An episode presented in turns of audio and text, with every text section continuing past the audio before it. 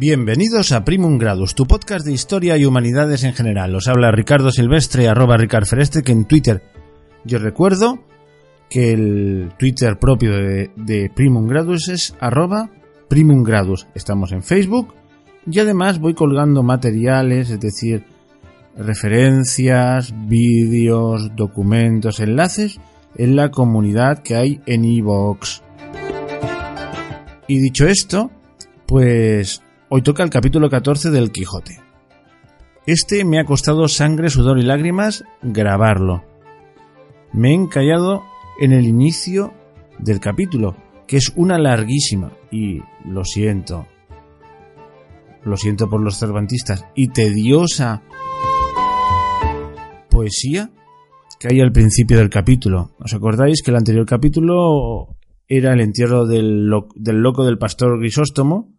Y entonces cuando lo van a enterrar, pues un amigo descubre que hay unos papeles y son versos suyos y los lee. Es una canción desesperada que realmente, bueno, la he tenido que repetir varias veces y, y no sé si me ha quedado muy bien porque de verdad que he descubierto que recitar poesías no es lo mío.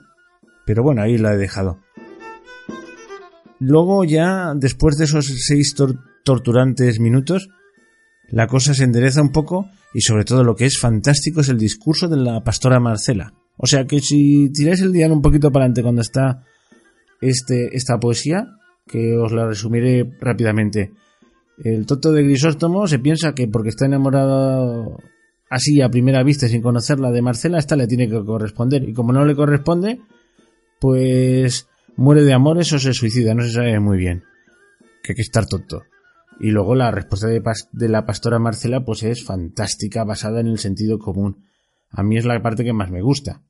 Y ya después de este capítulo volvemos a las puras y duras aventuras de Don Quijote. La primera vez que leí el Quijote con 17 años, estos capítulos de la pastora Marcela se me hicieron muy, muy duros.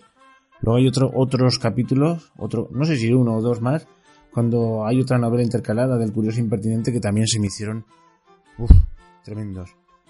Pero a pesar de todo, la obra de Cervantes vale la pena leerla. Es una genialidad, pese a que haya cosas como esta. Y, y, os puedo asegurar que con el tiempo he apreciado más este capítulo. Sobre todo, ya os digo, el discurso de la pastora Marcela.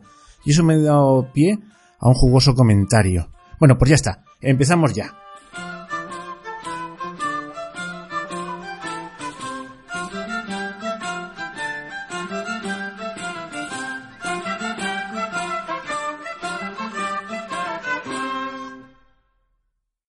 Capítulo 14 donde se ponen los versos desesperados del difunto pastor con otros no esperados sucesos. Canción de Grisóstomo.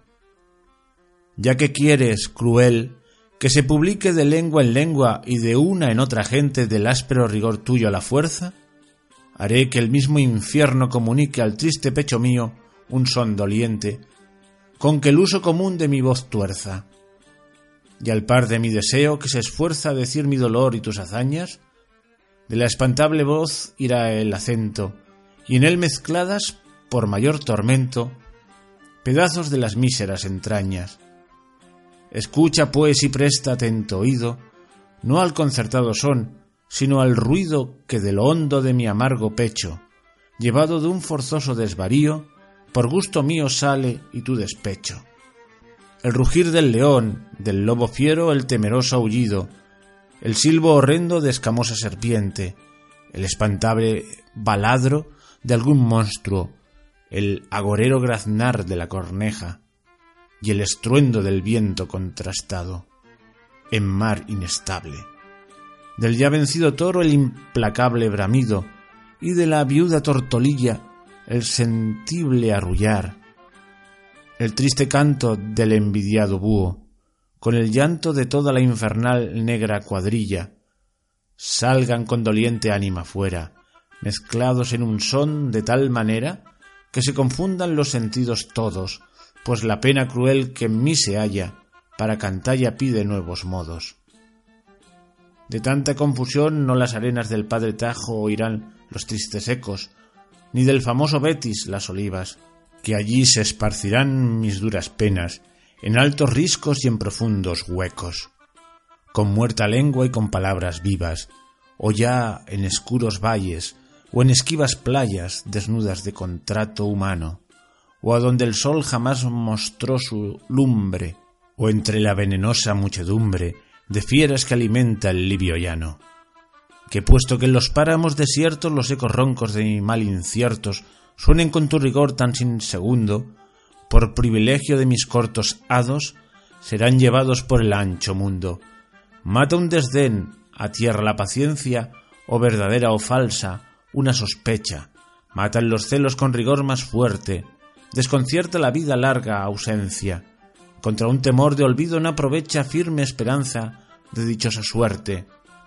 En todo hay cierta, inevitable muerte, mas yo, milagro nunca visto, vivo celoso, ausente, desdeñado y cierto de las sospechas que me tienen muerto, y en el olvido en quien mi fuego avivo, y entre tantos tormentos nunca alcanza mi vista ver en sombra a la esperanza, ni yo, desesperado, la procuro, antes por extremarme en mi querella, estar sin ella eternamente juro. ¿Puede ser por ventura en un instante esperar y temer? ¿O es bien hacello siendo las causas del temor más ciertas? Tengo, si el duro celo está delante de cerrar estos ojos, si he de bello por mil heridas en el alma abiertas, ¿quién no abrirá de par en par las puertas a la desconfianza cuando mira descubriendo el desdén y las sospechas, oh amarga conversión, verdades hechas y la limpia verdad vuelta en mentira? Oh, en el reino de amor fieros tiranos celos, ponedme un hierro en estas manos, dame, desdén, una torcida soga, mas, ay de mí, que con cruel victoria vuestra memoria el sufrimiento ahoga. Yo muero en fin, y porque nunca espere buen suceso en la muerte ni en la vida, pertinaz estaré en mi fantasía. Diré que va acertado el que bien quiere, y que es más libre el alma más rendida a la de amor antigua tiranía. Diré que la enemiga siempre mía hermosa el alma como el cuerpo tiene, y que su olvido de mi culpa nace, y que, en fe de los males que nos hace, amor su imperio en justa paz mantiene. Y con esta opinión y un duro lazo, acelerando el miserable plazo a que me han conducido sus desdenes, ofreceré a los vientos cuerpo y alma, sin lauro o palma de futuros bienes. Tú, que con tantas sin razones muestras la razón que me fuerza a que la haga a la cansada vida que aborrezco, pues ya ves que te da notorias muestras esta del corazón profunda llaga de cómo alegre a tu rigor me ofrezco, si por dicha conoces que merezco que el cielo claro de tus bellos ojos en mi muerte se turbe, no lo, no lo hagas, que no quiero que en nada satisfagas al darte de mi alma los despojos. Antes con risa en la ocasión funesta, descubre que el fin mío fue tu fiesta. Más gran simpleza es avisarte de esto, pues sé que esta tu gloria conocida en que mi vida llegue al fin tan presto? Venga, que es tiempo ya del hondo abismo, tántalo con su sed, Sísifo venga con el peso terrible de su canto, Ticio traiga su buitre, y asimismo con su rueda Egión no se detenga, ni las hermanas que trabajan tanto, y todos juntos su mortal quebranto trasladen en mi pecho y en voz baja, si ya aún desesperados son debidas, canten obsequias tristes, doloridas, al cuerpo a quien se niegue aún la mortaja. Y el portero infernal de los tres rostros, con otras mil quimeras y mil monstruos, lleve el doloroso contrapunto, que otra pompa mejor no me parece, que la merece un amador difunto. Canción desesperada, no te quejes, cuando mi triste compañía dejes, antes, pues, que la causa do naciste con mi desdicha aumenta su ventura, aún en la sepultura no está triste. Bien les pareció a los que escuchado habían la canción de Grisóstomo, puesto que el que la leyó dijo que no le parecía que conformaba con la relación que él había oído del recato y bondad de Marcela, porque en ella se quejaba Grisóstomo de celos, sospechas y de ausencia, todo en perjuicio del buen crédito y buena fama de Marcela. A lo cual respondió Ambrosio, como aquel que sabía bien los más escondidos pensamientos de su amigo, para que, Señor, os satisfagáis de esa duda, es bien que sepáis que cuando este desdichado escribió esta canción estaba ausente de Marcela, de quien él se había ausentado por su voluntad, por ver si usaba con él la ausencia de sus ordinarios fueros. Y como al enamorado ausente no hay cosa que no le fatigue ni temor que no le dé alcance, así le fatigaba a Grisóstomo los celos imaginados y las sospechas temidas como si fueran verdaderas, y con esto queda en su punto la verdad, que la fama pregona de la bondad de Marcela, la cual, fuera de ser cruel y un poco arrogante y un mucho desdeñosa, la misma envidia ni debe ni puede ponerle falta alguna. Así es verdad, respondió Vivaldo. Y queriendo leer otro papel de los que había reservado del fuego, lo estorbó una maravillosa visión que tal parecía ella, que improvisamente se les ofreció a los ojos, y fue que por cima de la peña donde se cavaba la sepultura, pareció la pastora Marcela, tan hermosa que pasaba a su fama su hermosura. Los que hasta entonces no la habían visto la miraban con admiración y silencio, y los que ya estaban acostumbrados a verla no quedaron menos suspensos que los que nunca la habían visto. Mas apenas la hubo visto Ambrosio, cuando con muestras de ánimo indignado le dijo ¿Vienes a ver por ventura, oh fiero basilisco, de estas montañas, si con tu presencia vierten sangre las heridas de este miserable a quien tu crueldad quitó la vida? ¿O vienes a ufanarte las crueles hazañas de tu condición? ¿O a ver desde esa altura, como otro despiadado Nero, el incendio de tu abrasada Roma? ¿O a pisar arrogante este desdichado cadáver como la ingrata hija al de su padre Tarquino? Dinos presto a lo que vienes, o qué es aquello de que más gustas, que por saber yo que los pensamientos de Grisóstomo jamás dejaron de obedecerte en vida, haré que aun el muerto te obedezcan los de todos aquellos que se llamaron sus amigos. No vengo, oh Ambrosio, a ninguna cosa de las que has dicho, respondió Marcela, sino a volver por mí misma y a dar a entender cuán fuera de razón van todos aquellos que de sus penas y de la muerte de Grisóstomo me culpan. Y así, ruego a todos los que aquí estáis, me estéis atentos, que no será menester mucho tiempo ni gastar muchas palabras para persuadir una verdad a los discretos. Hízome el cielo, según vosotros decís, hermosa, y de tal manera que, sin ser poderosos a otra cosa, a que me améis os mueve mi hermosura. Y por el amor que me mostráis decís, y aún queréis que esté yo obligada a amaros. Yo conozco, con el natural entendimiento que Dios me ha dado, que todo lo hermoso es amable, mas no alcanzo que, por razón de ser amado, esté obligado lo que es amado por hermoso a amar a quien le ama. Y más, que podría acontecer que el amador de lo hermoso fuese feo, y siendo lo feo digno de ser aborrecido, cae muy mal el decir Quiérote por hermosa, hasme de amar aunque sea feo.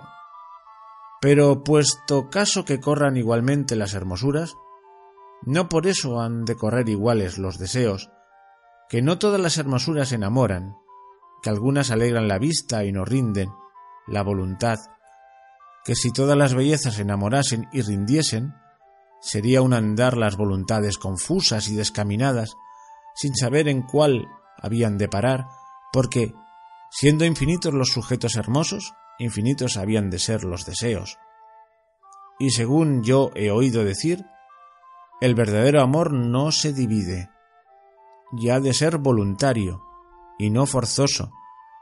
Siendo esto así, como yo creo que lo es, ¿por qué queréis que rinda mi voluntad por fuerza, obligada no más de que decís que me queréis bien? Si no, decidme, si como el cielo me hizo hermosa, me hiciera fea, ¿fuera justo que me quejara de vosotros porque no me amábades? Cuanto más que habéis de considerar que yo no escogí la hermosura que tengo, que tal cual es el cielo me la dio de gracia, sin yo pedilla ni escogella, y así como la víbora no merece ser culpada por la ponzoña que tiene, puesto que con ella mata, por habérsela dado la naturaleza, tampoco yo merezco ser reprehendida por ser hermosa, que la hermosura en la mujer honesta es como el fuego apartado o como la espada aguda, que ni él quema ni ella corta, a quien ellos no se acerca.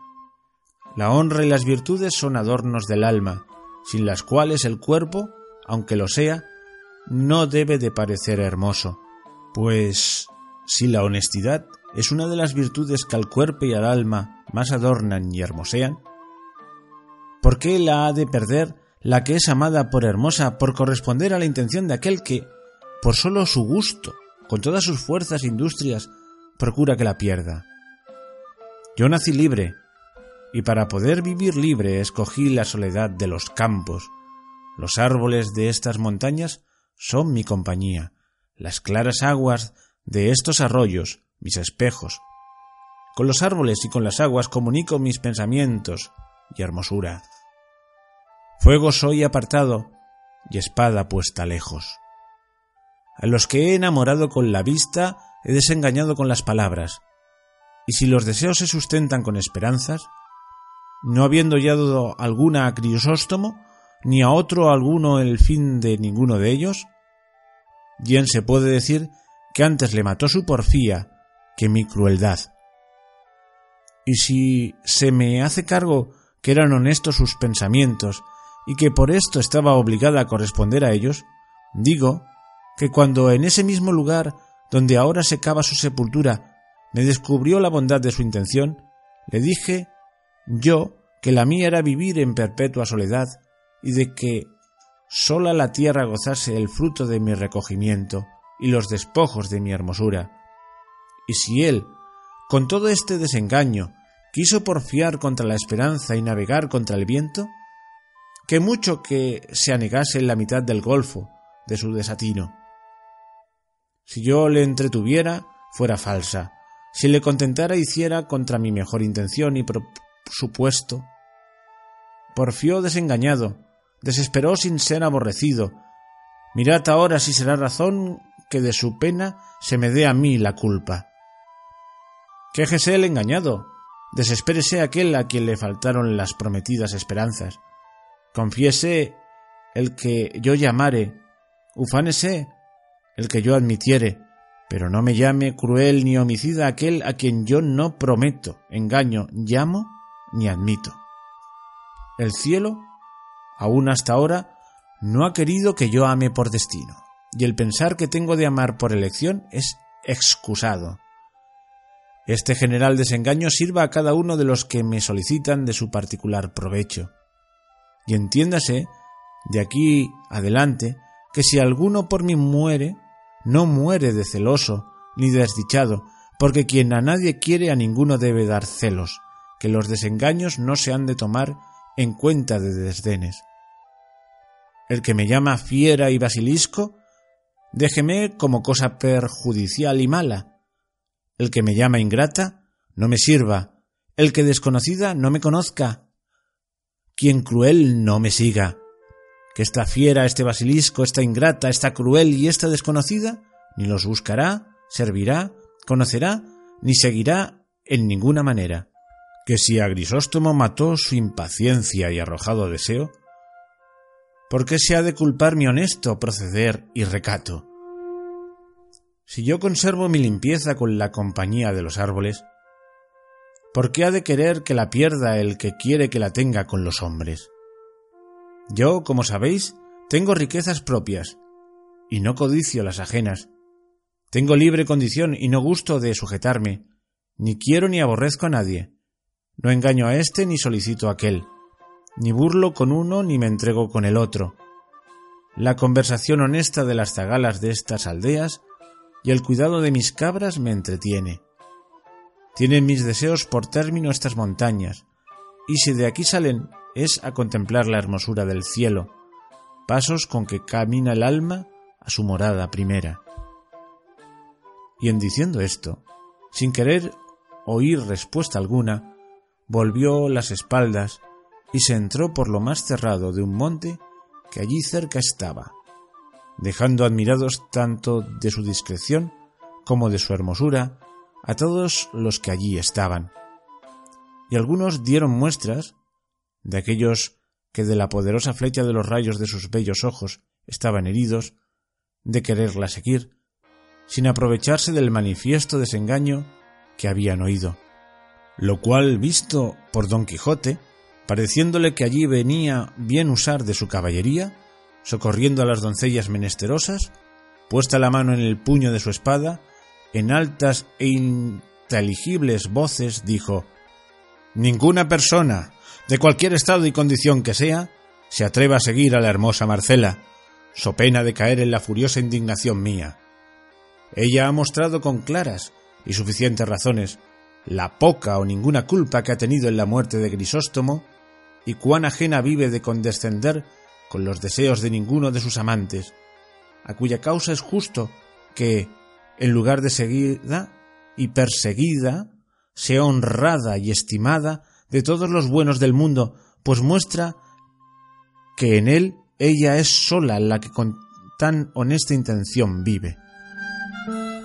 O ya que fuese por las amenazas de Don Quijote, o porque Ambrosio les dijo que concluyesen con lo que a su buen amigo debían, ninguno de los pastores se movió ni apartó de allí hasta que, acabada la sepultura y abrasados los papeles de Grisóstomo, pusieron su cuerpo en ella, no sin muchas lágrimas de los circunstantes. Cerraron la sepultura con una gruesa peña, en tanto que se acababa una losa, que según Ambrosio dijo, pensaba mandar hacer con un epitafio que había de decir de esta manera. Yaz aquí de un amador el mísero cuerpo helado, que fue pastor de ganado, perdido por desamor. Murió a manos del rigor de una escriba hermosa e ingrata, con quien su imperio dilata la tiranía del amor. Luego esparcieron por cima de la sepultura muchas flores y ramos, y dando todos el pésame a su amigo Ambrosio, se despidieron de él, lo mismo hicieron Vivaldo y su compañero, y don Quijote se despidió de sus huéspedes y de los caminantes, los cuales le rogaron se viniese con ellos a Sevilla, por ser lugar tan acomodado a hallar aventuras, que en cada calle y tras cada esquina se ofrecen más que en otro alguno. Don Quijote les agradeció el aviso y el ánimo que mostraban de hacerle merced, y dijo que por entonces no quería ni debía ir a Sevilla, hasta que hubiese despejado todas aquellas sierras de ladrones, malandrines, de quien era fama que todas estaban llenas.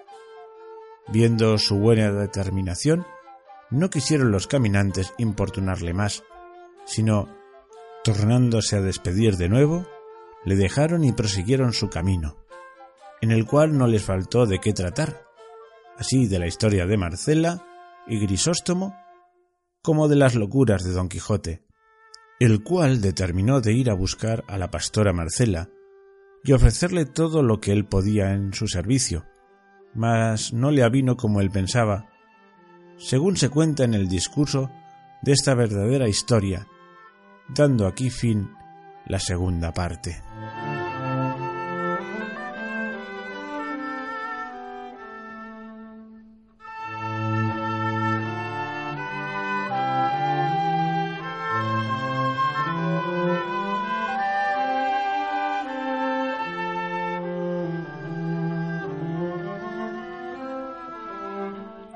Toca el comentario al capítulo y empezaremos por la por el principio y que además coincide con la parte que me ha resultado más farragosa. Os puedo asegurar que lo he leído, iba a decir recitado, pero no estoy muy seguro de que lo haya recitado porque para recitar una poesía hay que sentirla y entenderla. Y os puedo asegurar que ninguna de las dos cosas. ¿eh? No entiendo la mentalidad que expresa Grisóstomo.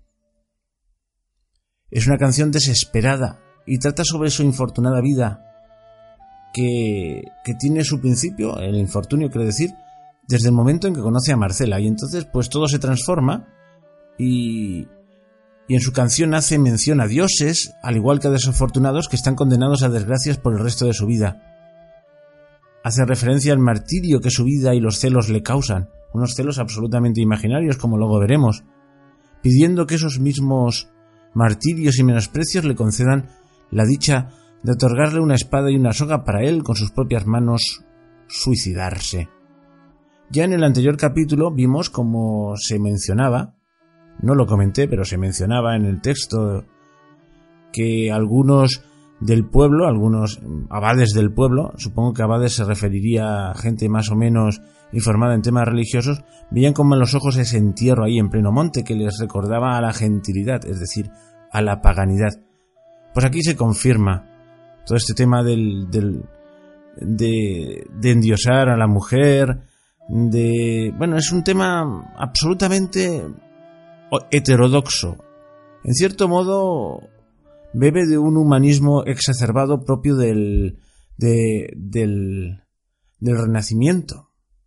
En el renacimiento, se dieron un humanismo absolutamente volcado hacia o a lo que ellos creían que era la antigüedad clásica, griega y romana, y otro humanismo que miraba más hacia, hacia el cristianismo. Pues digamos que Grisóstomo mira más hacia... El pensamiento de Grisóstomo está mirando hacia esa antigüedad grecolatina y pagana.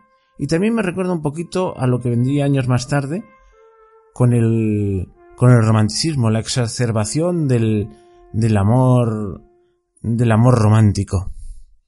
Y frente a este discurso locoide y enrevesado, está el discurso de la pastora Marcela y, en cierto modo también de Don Quijote. Un discurso mucho más centrado. Tanto Marcela como Don Quijote en sus, en sus discursos muestran, muestran una, una es decir, un pensamiento lógico y razonable. Con este capítulo termina la novela pastoril de Marcela y Grisóstomo, este era un género de novela muy en boga en la época y Cervantes se hace eco de ella. Los protagonistas eran unos pastores idealizados o pastores poetas, como el caso de Marcela Grisóstomo. Yo en el anterior capítulo les llamé hijos de papá, que tenían ideas extravagantes y tiempo y dinero para llevarlas a cabo. El discurso de Marcela es todo un ejemplo de oratoria.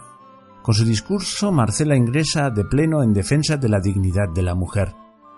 Marcela pretende convencer a los oyentes de su inocencia y lo consigue. Empieza su discurso hablando de la naturaleza de la hermosura, para pasar después a explicar las circunstancias que la acompañan. Se centra después en la muerte de Grisóstomo y las circunstancias relacionadas con la causa, para terminar hablando de la honestidad y su naturaleza a la que prosigue. Su influencia en el ánimo de los oyentes es tal que todos se quedan parados y ninguno la acosa. Don Quijote, con gran cordura, asume todo lo dicho por ella. Cervantes se adelanta en el tiempo y nos describe personas con valores intemporales. Este es el caso de Marcela. Prototipo de mujer independiente, defensora de su libertad. Defiende ella, con gran razón, que no se puede someter una persona a otra simplemente porque uno de ellos esté enamorado del otro. El amor es una ecuación, y ha de ser correspondido por los dos. Por encima de todo, la persona tiene que ser libre para aceptar al otro. Es una ley de la naturaleza, y esta ley no se puede franquear. Así debe ser, pues cuando ese sentimiento no está establecido, difícilmente se puede crear. Las palabras de Marcela, yo nací libre, y para poder vivir libre, escogí la soledad de los campos, le sirven, entre otras razones, a Salvador de Madariaga, en Cosas y Gentes, a preguntarse ¿Cabe considerar a Cervantes como un hombre representativo del siglo español en que vivió? ¿Estas palabras no suenan ya al 18 y a Rousseau? Con Rabelais y Montaigne es Cervantes uno de los precursores de la era de la razón. Los tres grandes libros, Gargantúa, los ensayos y el Quijote, jalonan las etapas del espíritu europeo en el camino que lleva de la era caballeresca de los grandes monarcas europeos hacia los tiempos modernos. Eso se pregunta Salvador de Madariaga, y todo este párrafo también hilvanadón no es mío. Lo he sacado de un blog que se titula Lecturas del Quijote, cuyo autor es José Gabriel González Molina. Y yo no es por nada, le voy a llevar la contraria en esta cita a Salvador de Madariaga. Yo pienso que lo que dice Marcela no remite a la modernidad, sino a la pura tradición cristiana, al razonamiento aristotélico y tomista. Y todo esto lo digo porque hay una cierta tendencia a ver en este pasaje en Marcela una protofeminista. Pues lo siento muchachos, la señora Marcela parte de unos supuestos teóricos absolutamente alejados de los supuestos teóricos del actual feminismo radical. Ella se basa en la razón natural y en la alta teología. O sea que los derechos de la mujer no son un invento de, de la modernidad y de la Revolución Francesa, ya estaban inscritos, aunque no se cumplían, y esa es la denuncia de, de Cervantes, y hace bien. Por eso, en el capítulo anterior dice que su tío, el clérigo, es un buen cristiano, porque sigue esos principios. Es que a mí la visión progresista del Quijote, pues como que no me encaja. Y yo creo que con esto ya está bien por hoy y en el próximo capítulo ya vuelven las aventuras propias de Don Quijote y ya no nos perdemos en otros en otras digresiones. Espero que os haya gustado este capítulo, esta lectura, aunque os puedo asegurar que de los primeros versos no respondo porque los he leído sin entenderlos de, bueno, más que no entenderlos es que me cansaban, me agobiaban porque Grisóstomo para mí es el idiota integral. Bueno, pues hasta la próxima.